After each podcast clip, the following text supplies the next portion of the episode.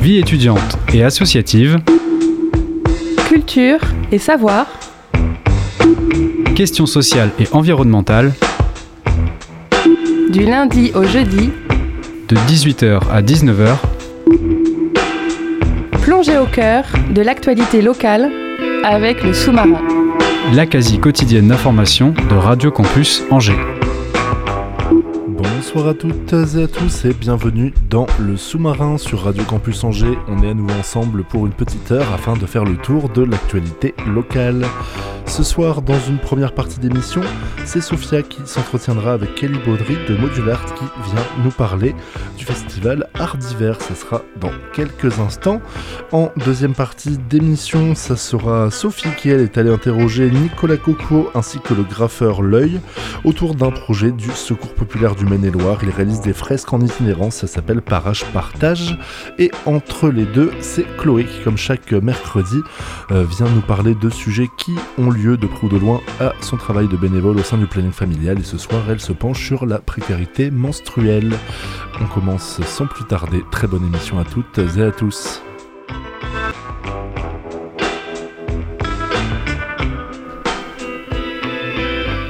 Bonsoir Kelly Baudry. Bonsoir.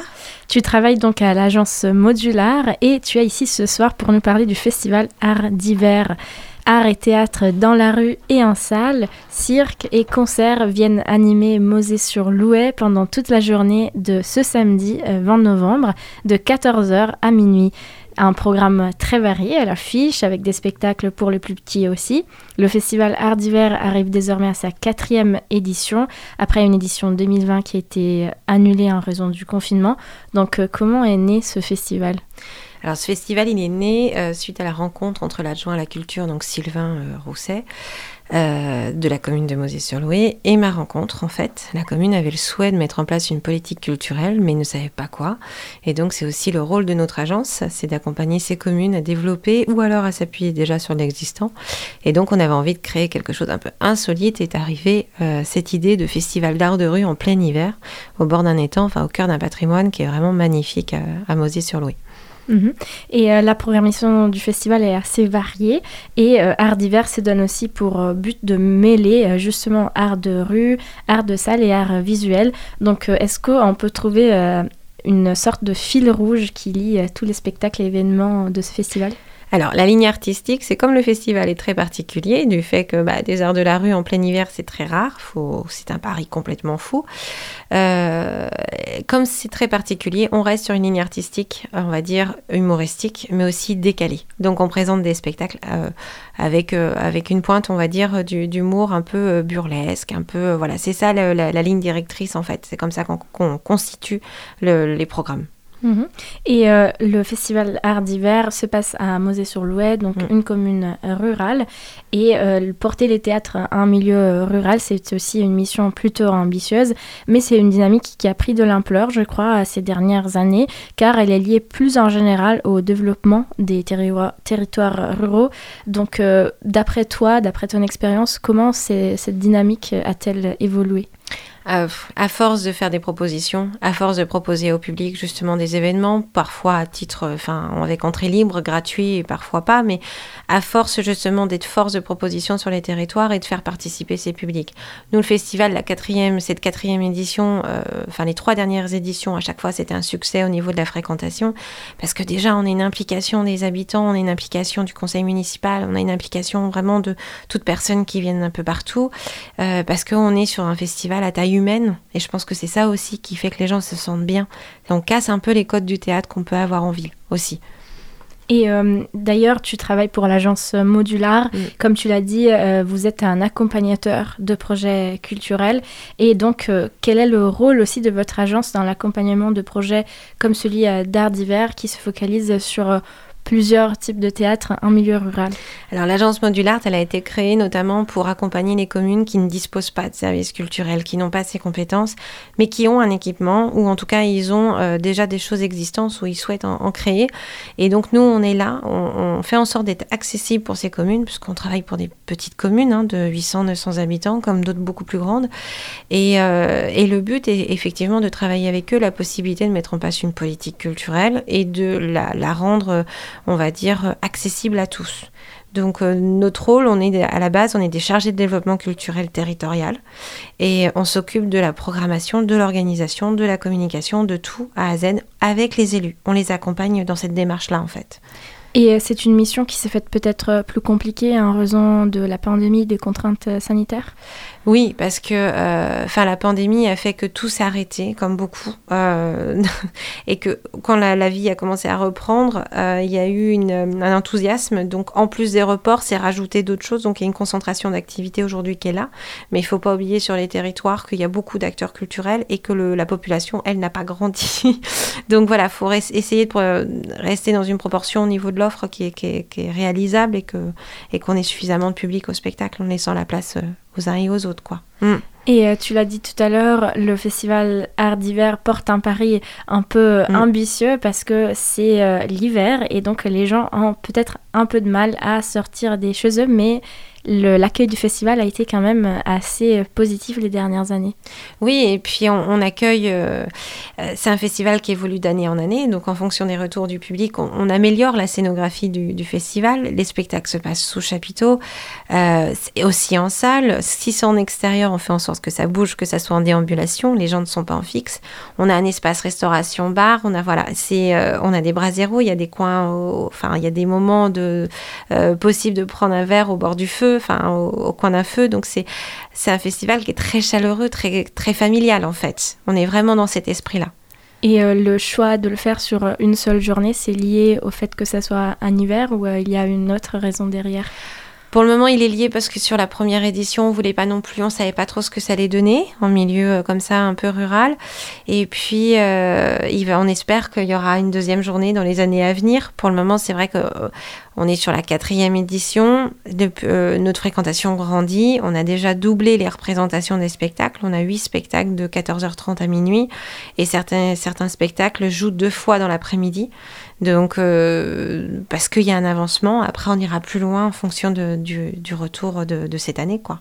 Et euh, d'ailleurs, les artistes sont très variés et la programmation est, riche parce qu'il y a des spectacles tout public pour les enfants, du théâtre humour, du théâtre intimiste, des concerts et aussi un spectacle de feu. Les artistes accueillis sont à la fois locaux, comme le groupe Déjà ou la compagnie Les Injoués, mais euh, ils et elles viennent aussi de plus loin, comme la compagnie Le Bruit qui court. Donc, euh, comment vous avez choisi ces artistes?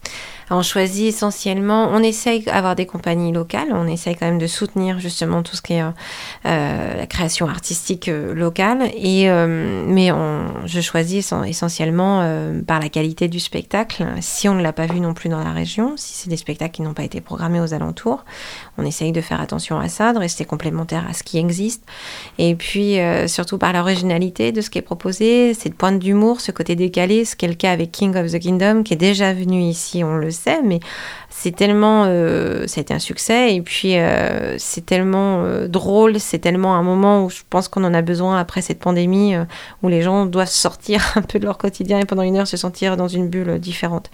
Donc voilà, les spectacles sont choisis de façon à ce qu'on dépayse vraiment les, les personnes qui viennent.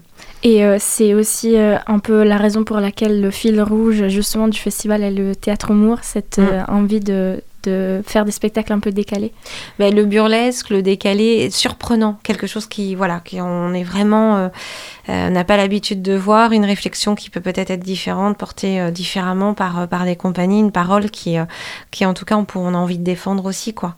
Donc de manière au douzième degré, quoi. C'est vraiment ça. Mhm. Et d'ailleurs, le théâtre en milieu rural porte aussi un peu des traditions des compagnies itinérantes. Oui, Oui, oui. C'est vrai qu'en milieu rural, en plus, il y a une facilité sur euh, les compagnies, c'est que euh, les compagnies qui ont l'habitude de jouer en milieu rural, ils s'adaptent en fait à toutes conditions de jeu, on va dire. Et là, pour art d'hiver, il faut s'adapter. C'est aussi l'avantage des arts de la rue. C'est quand même, on est en sous chapiteau encore une fois. C'est humide, on est au bord d'un étang, donc euh, il y, a, du chauffage, il y a ce qu'il faut, mais il faut pouvoir s'adapter des fois par moment avec des conditions météorologiques un peu compliquées, quoi. Et euh, au programme, il y a aussi un spectacle qui m'a particulièrement interpellée. C'est Mon grand-oncle de hmm. Sébastien Laznec. Le spectacle est défini comme un théâtre intimiste. Alors je sais que tu peux pas en révéler trop, mais euh, est-ce que on peut définir un petit peu ce théâtre intimiste? Alors intimiste parce que la jauge est très réduite. Ça se passe, euh, c'est 45 personnes maximum. Euh, pour ce spectacle, on le construit complètement en fait pour euh, le, festival, euh, enfin pour l'accueil, en tout cas pour pouvoir l'accueillir. le principe, c'est que mon grand-oncle, c'est un moséen, donc c'est un habitant de, de Mosée qui est décédé. et donc, du coup, son neveu vient lire son testament aux habitants, aux voisins, aux personnes concernées, en fait. Donc euh, c'est un peu euh, c'est un spectacle personnalisé, on va dire, par rapport à la commune. On essaye d'en avoir un comme ça euh, dans la programmation chaque année. La première édition, on l'avait fait par exemple avec Avendre, avec la compagnie, avec Amédée, Renault, où ils vendaient la commune en fait. Donc sur chaque édition, on essaye d'avoir un, spectacle personnalisé, comme ça, qui se personnalise à la, à la commune. Et c'est aussi un théâtre assez innovatif comme forme. Oui, c'est ça, parce que c'est très on va pas dans une salle de spectacle et on n'est pas assis. Euh, voilà, c'est vraiment un, spectacle, comment dire, sans trop en dire, c'est pas évident. Bien sûr. Mais au programme du festival, et on trouve aussi UK Stock, le plus petit des festivals. C'est un concert qui s'est déguisé en festival, mais c'est aussi un concert théâtralisé. C'est une autre forme toute nouvelle, je pense. C'est ça aussi qui fait la force de ce festival? Mais c'est euh, le, soir, on essaye de finir avec un concert théâtralisé humoristique avant le spectacle de feu. Donc, euh, il y a deux ans, c'était Mademoiselle Orchestra qui sont, euh, sont d'ici, qui sont assez connus. Donc, on reste toujours dans le thème un peu du barré. Et là, sur ce spectacle-là, effectivement, ils ont tout réuni, les ingrédients du festival euh, qu'on connaît tous, de Woodstock. Ils ont tout réuni en un seul spectacle. Donc, on a, on a de la musique, on a différents styles de musique qui, qui défendent, mais on a aussi tous les effets, on va dire, en coulisses, mais aussi dans le camping du festival de Woodstock. Enfin, on a absolument tout qui est là. Donc c'est un espèce de road movie complètement dingue. Et euh, tu euh, m'en parlais tout à l'heure, euh, vous avez beaucoup de bénévoles qui ont participé aux autres éditions Ouais, on a, les bénévoles grandissent de plus, de plus en plus chaque année, on en a encore besoin. À savoir que l'équipe, on est à peu près une trentaine de bénévoles aujourd'hui. Euh, avec euh, une ambiance absolument incroyable. Et, voilà, je profite d'être à l'antenne pour les remercier parce qu'on a aussi une cuisinière qui, fait à manger pour tout le monde pendant 4 jours, 5 jours sur tout le site du fait maison. Et donc les montages commencent demain avec les chapiteaux et on a besoin d'aide sur euh, essentiellement en semaine sur le, montage. donc s'il y a des, forces vives disponibles demain pour venir nous aider sur le site à l'étang des Ganaudières, ce serait avec grand grand plaisir parce que là il nous manque un petit peu de monde justement. Et quelles sont les autres missions des bénévoles sur le festival? Alors, il y a de l'accueil artiste. Euh, il y a également, bah, évidemment, euh, évidemment l'accueil euh, principal, donc avec les points de contrôle du pass sanitaire. On a de l'accueil public. On a du montage de chapiteaux et démontage de chapiteaux. Il y a de la technique, tout ce qui est réglage, tout ce qui est son, lumière. on a la billetterie, on a également les runs, les chauffeurs qui vont chercher les artistes. Euh, voilà, principalement c'est ça. Et là, encore une fois, où on a besoin, c'est au montage de chat demain. et on lance cet appel ensemble. Et euh, juste une dernière question, votre public et euh, vos bénévoles aussi sont plutôt de Mosée ou ils et elles viennent aussi des autres communes des alentours? Alors, sur les premières années, c'était essentiellement des Moséens, euh, que ce soit nos bénévoles, parce qu'on travaille beaucoup aussi avec le comité des fêtes de Mosée, qui, qui s'implique beaucoup dans, le festival, et je crois qu'on sans eux, ça se ferait pas. Et, euh, et du coup, au début, c'était beaucoup les Moséens, et maintenant, ça s'ouvre de plus en plus. On a des personnes d'Angers, des étudiants qui, euh, qui viennent, très lasés. Enfin, voilà, on va, on va un peu plus loin. On a même du public de Nantes. Donc, quand trouvait le festival original et complètement barré, donc ils ont dit c'est super, on passe un super moment il y a un petit côté bohème aussi. Donc euh, voilà. Et cela vous donne des envies pour les prochaines éditions? Oui, on a déjà des idées sur, sur la cinquième édition. Donc je pense qu'on va, on va monter un peu plus en puissance sur la cinquième, peut-être. Eh bien, je vous souhaite en tout cas le meilleur.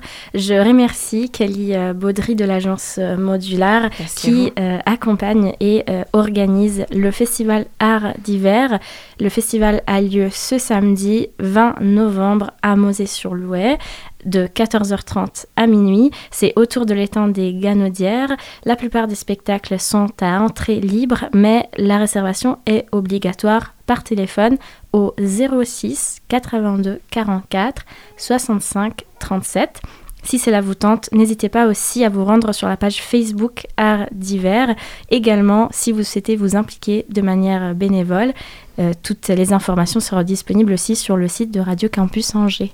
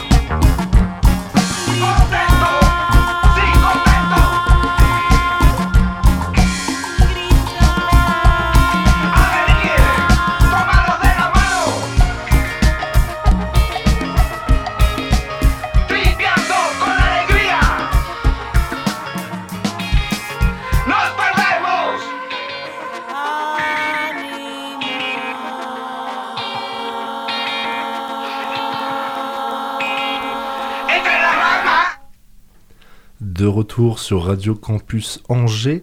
À l'instant, et je m'excuse d'avance pour les airs maroulés, c'était la cumbia chichara Grito Animal en featuring avec Pachero Terror. On est maintenant avec Chloé qui nous a rejoint en studio pour sa chronique. Salut Chloé. Salut Thibaut, bonsoir tout le monde. Alors moi ce soir je vais vous parler de précarité menstruelle. Donc déjà la précarité menstruelle, qu'est-ce que c'est?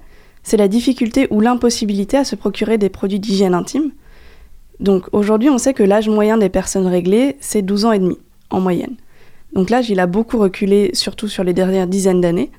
Et une personne, susceptible d'avoir ces règles va passer environ 500 jours à les avoir. Donc ça représente quand même, euh, sur l'échelle d'une vie, quand même pas mal de temps. Les protections hygiéniques, ça coûte cher, voire très cher, et ça peut les rendre inaccessibles pour des personnes avec peu de revenus. Le coût total sur une vie, ce serait entre 1700 euros et 5400 euros. Ça représente donc une vraie quantité d'argent. Globalement, ça coûte cher d'avoir ces règles et ça pratique à renforcer les inégalités déjà existantes. Donc dans le monde, il y a près de 500 millions de personnes qui seraient touchées par cette problématique. Et en France, on serait entre 1,5 et 2 millions. Donc ces personnes trouvent des solutions de fortune généralement, comme utiliser du papier toilette ou des mouchoirs, mais ça leur fait courir des vrais risques en termes de santé. Il y a des risques d'infection par exemple, ou des risques de choc toxique, et le choc toxique, ça peut entraîner la mort. Donc il est nécessaire de rappeler que les protections hygiéniques sont des produits de première nécessité. Ce sont des produits indispensables au même titre qu'une brosse à dents ou du dentifrice. Et on considère encore les règles comme un sujet tabou, alors que ça touche quand même une grande partie de la population. Et ça reste aujourd'hui difficile de parler publiquement des règles ou de tout sujet qui s'en rapprocherait. On parle des règles à voix basse entre nous. Petit à petit, le monde change et heureusement, mais pour beaucoup de personnes, ça reste encore quelque chose de très privé à garder pour soi. Cet aspect très privé, ça participe à la grande invisibilisation de la précarité menstruelle. Heureusement, il existe des, initiatives, notamment associatives, qui sont mises en place. On peut penser par exemple à l'association Régonça, qui est sur Angers, ou encore à l'association Femmes d'ici d'ailleurs. Donc, par exemple, il y a la mise en place de certains lieux de distribution de protection hygiénique gratuite et en libre service, notamment par exemple dans les toilettes de faculté, y a la possibilité de déposer ou de prendre des protections hygiéniques en cas de besoin. C'est une action qui repose sur la solidarité. Donc plusieurs assauts collectifs se sont créés pour militer sur ce sujet, qui touche malheureusement de nombreuses personnes ayant leurs règles. Cela nous permet aussi d'avoir des chiffres et de se rendre, compte du, besoin. Cela nous permet de mettre en lumière certains enjeux liés à ce problème. Au planning familial, on a une armoire solidaire, qui a été créée d'ailleurs en partenariat avec Femmes d'ici et d'ailleurs, et qui nous permet de récolter des dons et de pouvoir fournir des protections hygiéniques aux personnes venant dans nos locaux et qui en ont le besoin. On a eu pas mal de dons, notamment de la part de gens venant sur nos événements spécifiquement dans ce but. On peut donc se dire que même si cela reste tabou, il y a une vraie prise de conscience. Des personnes qui ne sont pas forcément touchées par la précarité menstruelle veulent participer, et ça c'est très encourageant. C'est dans ces moments qu'on voit que la précarité menstruelle c'est un vrai sujet. Selon un sondage, 76% des Français considèrent que c'est un sujet de santé publique. Donc globalement, tout le monde est plutôt d'accord sur le sujet. Donc c'est grâce à toutes ces initiatives et au fait de rendre public ce problème qu'on avance. Plus on en parle et plus on met en valeur les initiatives qui sont mises en place, plus on luttera efficacement contre ce problème. Merci beaucoup Chloé pour euh, ces informations et ces précisions.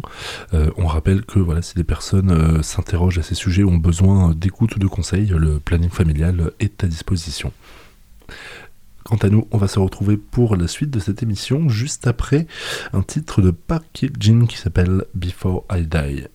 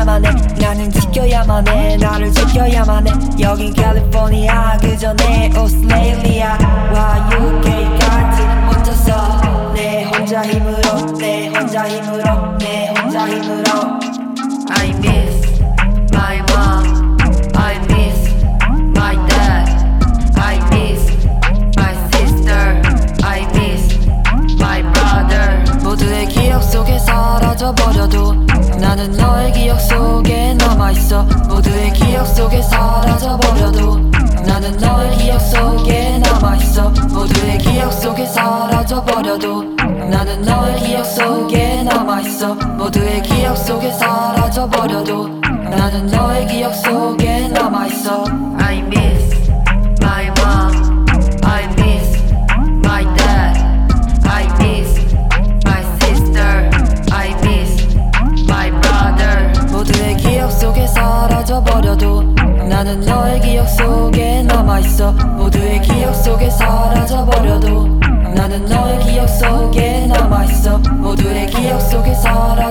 있어도 나는 너의 기억 속에 남아있어. 모두의 기억 속에 사라져버려도 나는 너의 기억 속에 남아있어. I miss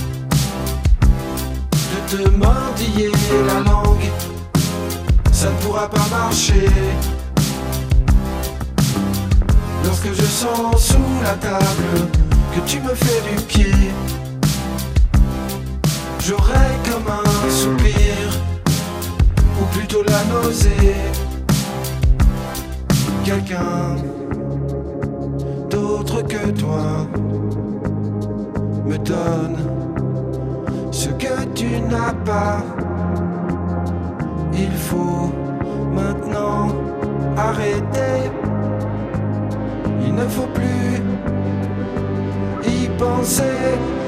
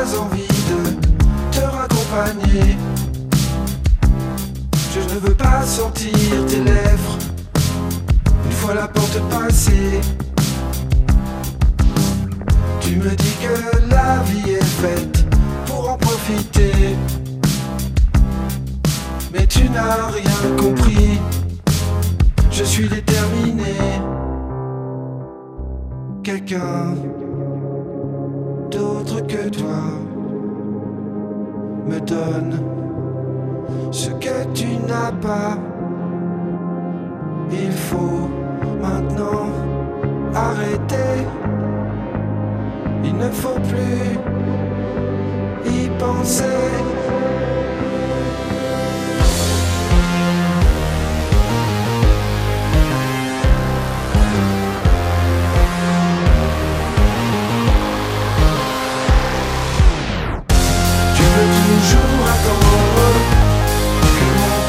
Comment peux-tu imaginer Que mon amour est usé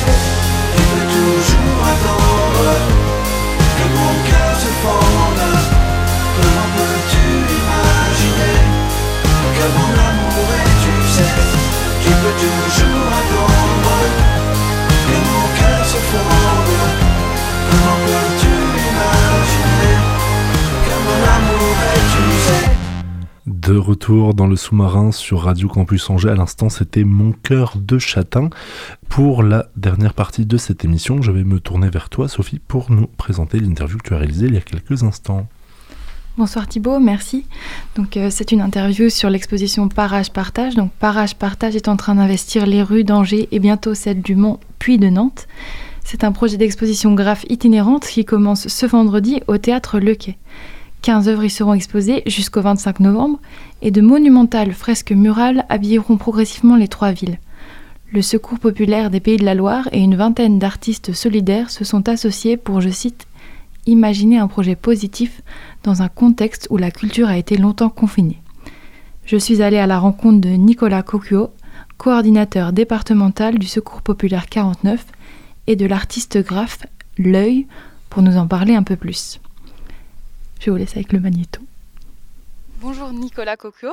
Bonjour. Votre association, le Secours populaire, a parmi ses objectifs l'accès à la culture pour tous. Pourquoi est-ce que le Secours populaire a décidé de faire appel au street art? Alors dans cette année morose que l'on traverse depuis maintenant 18 mois avec la crise sanitaire, il nous semblait indispensable de pouvoir euh, créer une bulle d'air, de respiration, de joie, de gaieté, de culture et de couleur dans, cette période euh, très morose avec des street arts qui nous ont euh, rejoints pour ce projet assez novateur et puis imposant comme, comme celui-ci.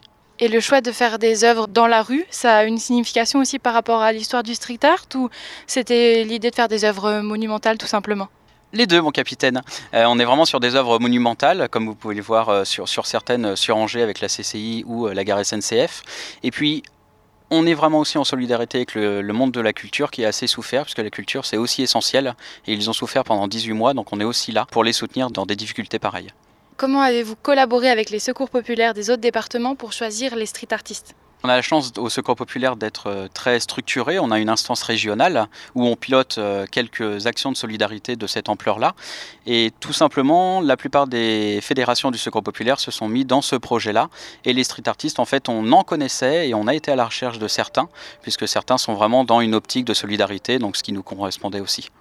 Et est-ce qu'il y a un thème qui relie les œuvres entre elles euh, parmi les trois villes, que ce soit au niveau des expositions ou des fresques murales? Oui, oui, on a charté aussi avec le collectif d'artistes qui s'est joint à nous. On est sur le thème de la solidarité et du partage. Alors, avec toutes les interprétations des artistes, ce qui fait la valeur euh, du secours populaire et puis de l'art en général. Et puis, on a charté également les couleurs qui sont imposées sur les fresques et les œuvres qui sont dans l'exposition itinérante. Le nom du projet, comme vous l'avez dit, c'est Parage et Partage, donc il y a la présence du mot art qui est mise en valeur dans Partage. Comment ce projet de street art permet-il de recréer du vivre ensemble? Je pense que c'est des liens qui se créent euh, pas plus tard que hier sur la fresque qui se trouve à la SNCF euh, rue du Fulton. Des riverains ont échangé entre eux du fait de la fresque, alors que peut-être qu'ils n'auraient pas euh, échangé une parole s'ils se seraient croisés dans la rue sans la fresque. C'est en ça où le street art a toute sa place dans l'univers de la solidarité. L'œil, est-ce que vous êtes engagé autour de la question de la culture pour tous ou bien est-ce que vous faites du street art pour la beauté de l'art? Alors un peu des deux en fait, puisque j'ai une grande partie de mon travail qui concerne effectivement tout ce qui est participatif et transmission de savoir-faire. Euh, j'encadre du coup des ateliers sur Nantes essentiellement, mais pas que. Et du coup, c'est un plaisir de transmettre ma passion justement à des groupes qui sont essentiellement des adolescents la plupart du temps. Mais ça se fait aussi avec des tout petits, par exemple en maternelle, euh, et puis ça se fait aussi euh, à travers par exemple des ateliers intergénérationnels qu'on fait en résidence autonomie avec des publics beaucoup plus jeunes. Donc en fait, ça me permet un équilibre justement entre moi, retrouver un petit peu dans ma passion et euh, le côté euh, euh, plaisir égocentrique, on va dire, de ma création, et justement le côté partage justement d'un savoir-faire et d'une culture qui est la mienne, puisque j'ai grandi depuis adolescent avec le graffiti et la culture hip-hop, quoi. Est-ce que vous avez un propos particulier à travers vos œuvres ou pas spécialement? Pas forcément. Pendant très longtemps, pendant la première partie de mon travail, en fait, euh, que j'ai commencé à partir de mes études de graphisme euh, dans les arts graphiques à Nantes, euh, j'étais très focus justement sur ça, sur faire passer un message, quoi raconter, comment, de quoi je peux, je peux me servir avec mes outils de créateur entre guillemets pour raconter des histoires ou sensibiliser les gens à des choses. Et puis finalement, euh, il y a quelques années, euh, quand je me suis mis vraiment à mon compte, euh, puisque avant je travaillais en agence à Paris, donc je faisais mon, ma passion et tout ce qui était création à côté, on va dire. depuis que je suis à temps plein là-dedans, j'ai changé un peu de style et du coup je suis parti dans ce qu'on appelle l'abstraction, c'est-à-dire des choses qui représentent pas forcément quelque chose. Mais après, même à travers mon travail qui est très graphique, et c'est là par exemple un totem que j'ai fait, c'est toujours inspiré un petit peu de formes géométriques en fusion ou décomposées ou qui soutiennent les, les unes les autres. On peut toujours raconter raconter une histoire en fait. On trouve toujours une thématique ou, ou quelque chose. Moi, le totem, c'est c'est le principe de l'élévation des cultures primitives qui avaient. c'était pas une sorte de religion, mais c'était une sorte d'icône vers laquelle ils se tournaient pour se recentrer sur, par exemple, tout ce qui est amérindien. C'était les animaux, la nature, les dieux un petit peu qu'ils idolâtraient quoi. Donc donc voilà, même si c'est abstrait, c'est pas forcément une volonté première de raconter quelque chose, mais on peut toujours on peut toujours trouver un, moyen de, justement décoder et passer des codes, on, on va dire quoi. Donc ces formes euh, vous ont permis d'interpréter à votre manière euh, la solidarité, qui est le thème de l'ensemble de ces fresques murales. Est-ce que vous avez un peu échangé autour de ça avec les autres artistes? Vous êtes donné une direction commune où chacun interprète à sa manière euh, le sujet? Alors même si j'ai fait partie du premier, du premier groupe un petit peu d'artistes qui a réfléchi à comment, comment on pouvait mettre en forme le projet et tout ça, j'ai pas beaucoup échangé, même si j'ai pas mal de copains qui participent au projet. J'ai pas forcément échangé avec eux sur, sur comment ils allaient représenter ou signifier ça, le partage, la solidarité, la transmission, la culture. Euh, euh, non, après, euh, après c'est des, des, thèmes qu'on aborde assez régulièrement puisque forcément les, les ou les, communes ou les mairies nous demandent souvent d'aborder ce sujet-là. Après, il y a des fois où c'est traité d'une manière, c'est mon avis, un peu cliché, c'est-à-dire on va représenter des mains qui se soutiennent, qui se tiennent les, les unes aux autres, ou voilà. Chacun a sa manière de traiter le sujet. À nouveau, il y a des fois c'est assez subtil, des fois c'est clairement ce que les choses veulent, donc par exemple l'histoire des mains. Donc voilà, chacun fait un petit peu ce qui lui trottait dans la tête euh, avec ses valeurs à lui. quoi. Qu'est-ce qui vous a motivé, vous, à vous engager aux côtés du Secours populaire pour euh, ce projet? Est-ce que vous avez déjà un parcours lié aux associations de solidarité comme le Secours Pop? Euh, Oui, alors déjà, c'est une sensibilité personnelle sur l'entraide et le partage, quel qu'il soit, mais ça peut être croiser dans la rue quelqu'un et je sais pas, lui donner une pièce ou euh, lui acheter un pain au chocolat à quelqu'un qui est à la rue. Euh, moi, je donne aussi à cinq, cinq différentes associations caritatives, par exemple la Fondation Nicolas Hulot ou, ou les Restos du Cœur ou Amnesty International ou Sea Shepherd, parce que voilà, c'est des choses dans lesquelles j'ai pas le temps forcément de m'investir puisque j'ai choisi de m'investir à fond dans ma passion et la réalisation d'œuvres murales ou justement la transmission de mon art et de, et de ma passion avec, euh, avec des groupes. Euh, donc oui, c'est des choses auxquelles je suis sensible. Euh, j'ai travaillé déjà deux, trois fois avec Emmaüs aussi pour décorer, alors je sais pas si on appelle ça des fédérations, mais enfin, en tout cas des, entrepôts, des entrepôts pour justement les valoriser, que ce soit un peu plus gai. donc ça, on le fait bénévolement, on est juste remboursé sur nos frais de, dépenses, que ce soit du déplacement ou le matériel. Et puis le secours populaire, j'avais déjà fait des dons euh, d'œuvres justement euh, pour le premier confinement, euh, pour une vente solidaire, pareil, où les œuvres, les, recettes en fait de toutes les, toutes les ventes bah, revenaient, revenaient au, Secours Pop. Donc là, en fait, quand j'étais contacté par Guirec qui est sur l'antenne nantaise, là où j'habite moi. c'est assez naturellement, je me suis dit bah oui, bien sûr, ça m'intéresse déjà de venir aux réunions pour penser l'événement et essayer de donner mon avis et de voir ce qui me semble intéressant. Et puis après, quand on m'a demandé si je voulais bien m'engager, oui, c'était un plaisir. En fait, on appelle ça nous des, des, des, des peintures vacances un petit peu. C'est qu'en fait, c'est pas on n'est pas payé comme on le ferait habituellement, mais euh, en fait euh, tout est, tout, est, tout est gratuit entre guillemets. On nous paye le matériel, l'hébergement, euh, le repas. Donc voilà, moi ça me fait un, beau mur et une belle photo aussi, voilà, avec un totem. C'est la première fois que j'ai le plaisir de peindre un de mes totems de manière verticale en fait. Avant je faisais des grandes bandes horizontales. Donc ouais, non c'est super, c'est super, c'est une belle aventure. Puis on rencontre d'autres artistes aussi, donc c'est plein de belles énergies, c'est cool par rapport au fait qu'il y a quelques temps encore, les rues étaient étrangement vides.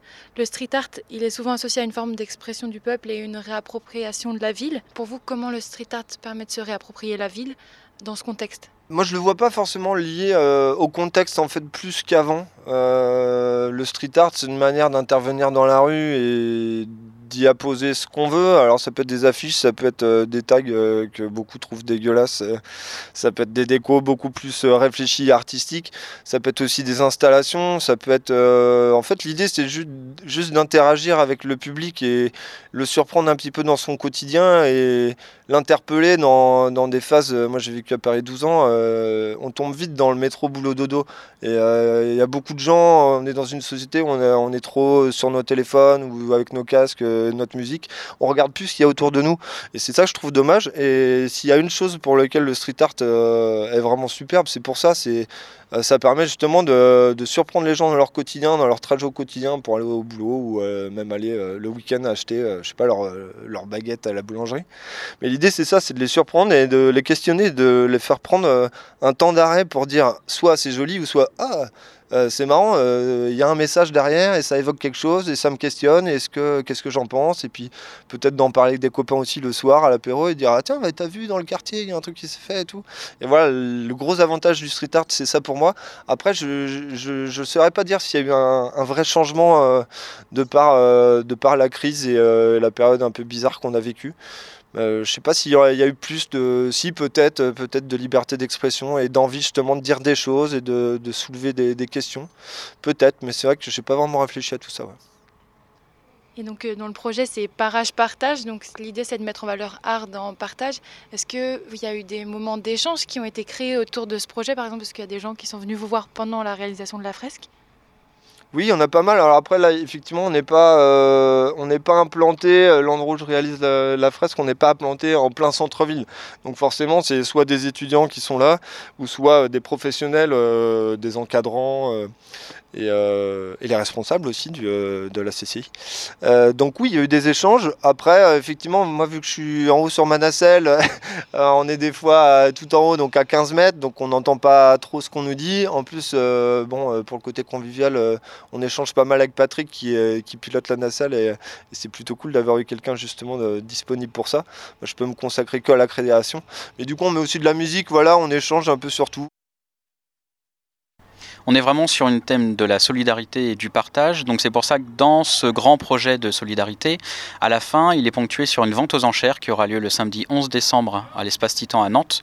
L'objectif, c'est vraiment d'amasser des fonds pour pouvoir faire participer la solidarité et qu'elle puisse perdurer. Par rapport à ce projet aussi, j'ai vu que vous aviez créé un CD avec différents artistes. Comment est-ce que s'est passée cette collaboration? On a, euh, on a pressé un vinyle collector en 500 exemplaires, donc dépêchez-vous. Il est en pré-vente euh, sur un site, donc vous allez sur le site euh, du Secours Populaire Pays de la Loire ou de Maine-et-Loire sur Facebook en 25 euros. Et effectivement, la collaboration a été top. En fait, c'est Vincile qui a organisé tout ça, le pressage et puis la, mise en, lien avec les artistes qui est euh, une personnalité euh, connue puisque c'est euh, l'un des DJ de C2C ou Hocus Pocus. Est-ce qu'il y a vraiment un engagement général, solidaire avec tous ces artistes? Oui, complètement. Aussi bien les, street artistes que les personnes qui nous ont fait don d'œuvres pour la vente aux enchères ou pour l'expo, et puis les musiciens, tout a été gratuit, sous forme de dons. C'est-à-dire qu'ils ont pris du temps, de l'énergie au service de la solidarité et du secours populaire.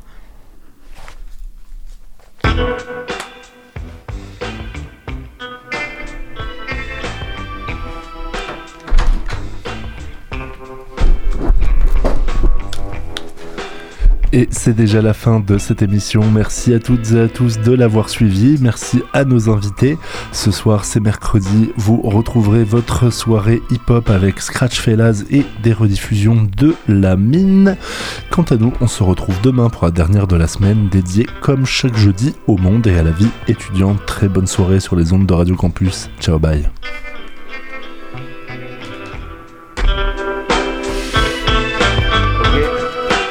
Retrouvez le podcast sur le www.radiocampusangers.com.